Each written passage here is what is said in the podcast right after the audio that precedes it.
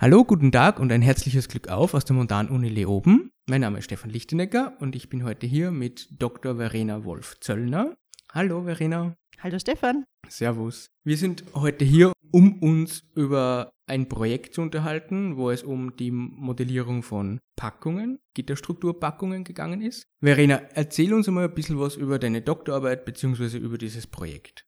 Ja, was kann man sich unter Backungen vorstellen? Also Modellierung von Backungen oder Gitterstrukturpackungen. Die meisten denken jetzt wahrscheinlich an Verpackung. Das ist es aber überhaupt nicht. Also es ist keine Verpackung, sondern unter Packungen versteht man was ganz was anderes. Diese Packungen werden benutzt, um die Stoffaustauschfläche zu vergrößern. So als nächste Wort.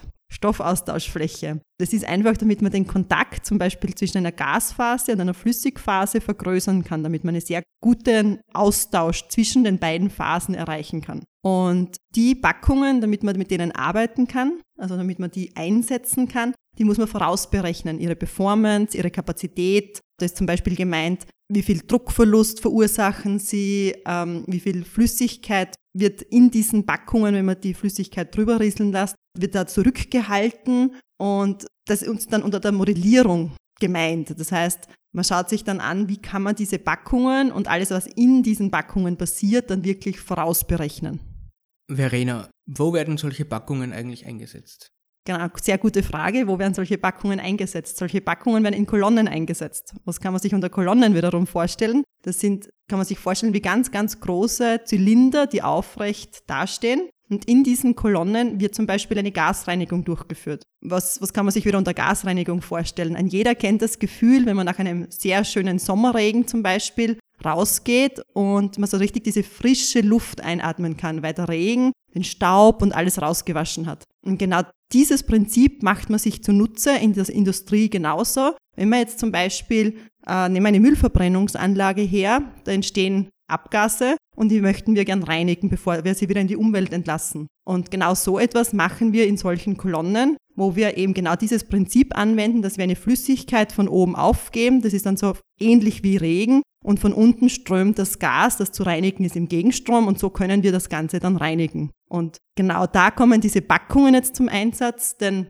wenn wir das nur so wie einen Regen runterrieseln lassen und das Gas im Gegenstrom strömen lassen, dann hätten wir nicht so einen guten Austausch, weil das nicht sehr turbulent ist. Und wir könnten auch keine großen Ströme, also keine großen Gasströme realisieren, weil ja irgendwann diese Tropfen nach oben hin mit ausgetragen werden würden. Und damit man hier jetzt die Effizienz steigern kann, setzt man solche Packungen ein. Weil diese Packungen füllen dann diesen Raum in dieser Kolonne aus und die Flüssigkeit bekommt eine Möglichkeit, über ganz viele Flächen nach unten zu rieseln und das Gas kann im Gegenstrom dazu nach oben streichen oder nach oben strömen. Man bekommt dann durch einen sehr guten Austausch und kann das um ein Vielfaches effizienter gestalten, als wie wenn man das jetzt nur, wie wir es in der Umwelt kennen, mit Regen die Luft ausgewaschen wird. Warum will ich eigentlich das Gas auswaschen?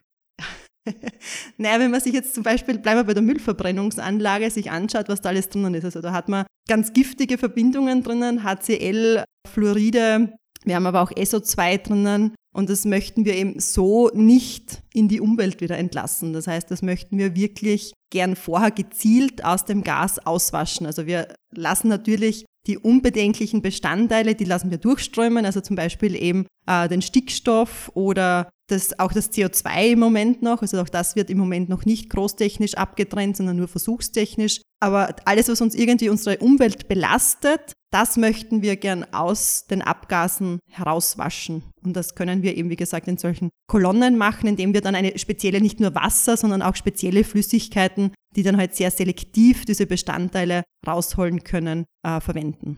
Verena, wie schauen diese Packungen eigentlich aus? Wie muss man sich die vorstellen? Und was sie machen, haben wir schon besprochen, aber wie schauen die ungefähr aus und gibt es da verschiedene? Genau, da gibt es ganz viele verschiedene. Und am einfachsten vorstellbar sind eigentlich die Packungen bzw. Füllkörper, die man vor vielen, vielen Jahren verwendet hat. Und zwar hat man da einfach nur Kugeln in die Packung hineingeschüttet. Also so, man kann sich das vorstellen wie so drei Zentimeter große Kugeln aus Steingut, also aus Keramik. Das war das Einfachste, was man zur Verfügung gehabt hat und das hat man in die Kolonnen hineingeschüttet. Jetzt kann man sich aber auch vorstellen, dass solche Kugeln einen sehr großen Druckverlust verursachen und man sehr viel Volumen nicht nutzt, also wo keine Flüssigkeit drüber streicht, weil die ja voll gefüllt sind. Jetzt war der nächste Schritt, das kann man sich auch noch sehr gut vorstellen, wenn man es nur davon hört, dass man einfach ein Rohr genommen hat, also ein Rohr, ein, ein hohles Rohr, äh, Metallrohr, und von diesem Rohr, das hat so einen Durchmesser, also unterschiedlich, aber stellen wir uns einmal ein Rohr mit 5 cm Durchmesser vor und dann schneiden wir da so 5 cm Stücke runter. Dann bekommen wir so metallene Zylinder und die hat man dann in diese Kolonne hineingeschüttet. Das waren dann die nächsten, das sind die sogenannten Raschig-Ringe, die sind sehr bekannt, waren wie gesagt nur von einem Rohr runtergeschnitten. Aber man war halt innen auch schon hohl und hat innen auch schon der Flüssigkeit die Möglichkeit gegeben, einen Rieselfilm zu bilden und nicht nur außen, wie es bei den Kugeln der Fall war. Ja, und die Entwicklung ist immer weitergegangen. Hat, man hat dann angefangen, diese zylindrischen Ringe aufzubrechen. Das heißt, man hat dann begonnen, dort so nicht Löcher, sondern bestimmte Elemente nach innen zu kippen, also wirklich diese Zylinder leicht zum Anritzen und dann so Flügel nach innen. Also man kann sich dann, wenn man von oben drauf schaut, schaut es aus wie so ein Flügelrad fast. Das heißt, man hat mehr offenes Volumen bekommen, aber noch immer die gleiche Fläche gehabt. Und dadurch konnte man wieder den Druckverlust verringern. Und es ist immer, immer weiterentwickelt worden. Inzwischen gibt es schon ganz viele verschiedene ja, Füllkörper, die schon sehr eher wie Gitter ausschauen, also wie so gittrige Kugeln oder gittrige Zylinder, damit man eben sehr viel offene Fläche hat. Und parallel dazu haben sich die strukturierten Packungen entwickelt. Bei den strukturierten Packungen ist man draufgekommen, dass man da eine sehr geordnete Struktur in die Kolonne hineinbringt und dass das wieder einen sehr großen Einfluss oder einen sehr großen Vorteil auf den Druckverlust hat. Denn bei den Füllkörpern, die schmeißt man ja nur so irgendwie hinein und das ist dann sehr stochastisch und die verhaken sich auch teilweise ineinander und deswegen war dann die strukturierte Packung die Weiterentwicklung davon. Und bei der strukturierten Packung, die kann man sich jetzt so vorstellen, das sind ganz dünne Bleche, die werden dann in so ein Zickzackmuster gewählt.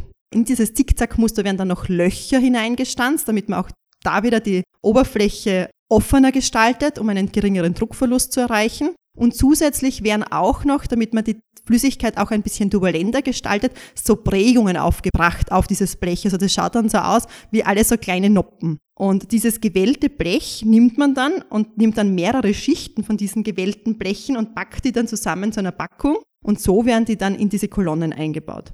Und diese Gitterstrukturpackung, mit der ich mich bei meiner Dissertation beschäftigt habe, das ist so ein Hybrid.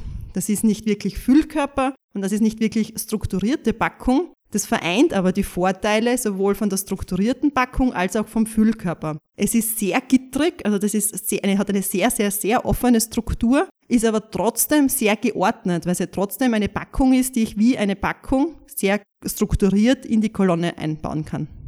Und die, diesen ganzen Arbeitsaufwand und Forschungsaufwand macht man dafür, dass der Druckverlust innerhalb der Kolonne nicht so groß ist, aber das äh, Wasser dennoch eine große Fläche bekommt. Genau, genau. So ist es ganz schön zusammengefasst. Denn der Druckverlust ist ja auch wieder etwas, was wir mit dem Gebläse aufbringen müssen. Und je mehr Gebläseleistung wir brauchen, desto mehr Energie brauchen wir. Und wenn wir effizienter sein wollen und weniger Energie verbrauchen wollen, wollen wir weniger Druckverlust, aber parallel dazu eben nichts an der Stoffaustauschleistung, also an der Leistung, wie gut diese Packung funktioniert, damit dieser Stoff, den wir aus dem Gas herausholen wollen, wirklich in das Gas, also von der Flüssigkeit in das Gas übergeht. Verena, wird dieses Verfahren noch irgendwo anders eingesetzt, außer in der Gasreinigung? Ja, genau. Also immer wenn wir Gas und Flüssig, also eine Gasphase und eine Flüssigphase in Kontakt miteinander bringen wollen, dann können wir solche Kolonnen mit so Stoffaustausch-Einbauten, das ist so der Überbegriff, also mit solchen Packungen einsetzen. Das ist jetzt eben einerseits die Gasreinigung, das kann man sich sehr einfach vorstellen. Das wird dann auch noch also dieser, dieses, das Prinzip der Gasreinigung beruht auf der Absorption. Absorption heißt, es wird ein Stoff aus der Gasphase in die flüssige Phase übertragen. Und das Ganze kann man dann auch noch umdrehen. Das heißt, man kann auch die Desorption machen. Das ist dann, wenn ein Stoff aus der Ga Flüssigphase in die Gasphase übertragen wird. Das wäre eben zum Beispiel bei der Abwasserreinigung. Da kann man diesen ganzen Prozess dann umdrehen. Das heißt, man hätte zum Beispiel dann ähm, Ammoniak, was man aus dem Wasser entfernen möchte. Und dann kann man Gas im Gegenstrom dazu verwenden und so das Ammoniak aus dem Wasser entfernen. Das wäre dann das sogenannte Strippen. Das ist der Spezialbegriff dafür. Und dann gibt es noch ein weiter, eine weitere Möglichkeit, wo das zum Einsatz kommt. Das ist auch zum Beispiel zur Prozessgasreinigung oder auch ein ganz anderes Thema noch, und zwar zur Destillation, also zur Rektifikation und Destillation, was auch wieder der Kontakt zwischen Gas und Flüssigkeit ist, aber ein ganz ein anderes Prinzip als die Absorption ist. Also wenn man ja nicht Gasphase und Flüssigphase im Gegenstrom zueinander führt, sondern bei der Rektifikation bzw. Destillation wird ja die Gasphase durch Wärmezufuhr aus der Flüssigphase erst erzeugt und dann bringt man Gasphase und Flüssigphase in Kontakt miteinander. Und ganz klassisch für die Destillation wäre eben Rektifikation eigentlich, muss man sagen, wäre eben die Erdölherstellung zum Beispiel.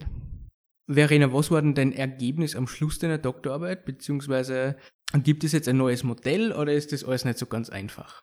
Also das Ergebnis von meiner Doktorarbeit war tatsächlich ein neues Modell für diese Gitterstrukturpackung, also für diesen Hybriden. Und dieses Modell ist immer jetzt in der Lage, den Druckverlust vorauszuberechnen, aber auch den sogenannten Hold-up. Also das ist der Flüssigkeitsinhalt, das ist die Flüssigkeit, die sich während des Betriebs in dieser Packung befindet. Also das kann man dann auch vorausberechnen. Das braucht man, damit man später dann darauf schließen kann, wie gut der Stoffaustausch funktioniert. Und zusätzlich kann das Modell auch noch angeben die Kapazitätsgrenze. Also wie viel Gas und Flüssigkeit kann ich im Gegenstrom überhaupt durch diese Packung schicken, ohne dass diese Packung dann irgendwann nicht mehr funktioniert. Das ist das sogenannte Fluten, das heißt, die Packung kommt ins Fluten. Da würden sich dann die zwei Phasen Gas und Flüssigkeit beginnen zu entmischen. Und das ist eben so die obere Kapazitätsgrenze, die, man, die in der Praxis sehr wichtig ist, damit man eben dann weiß, in welchem Bereich kann man jetzt diese Kolonne mit dieser Packung verwenden.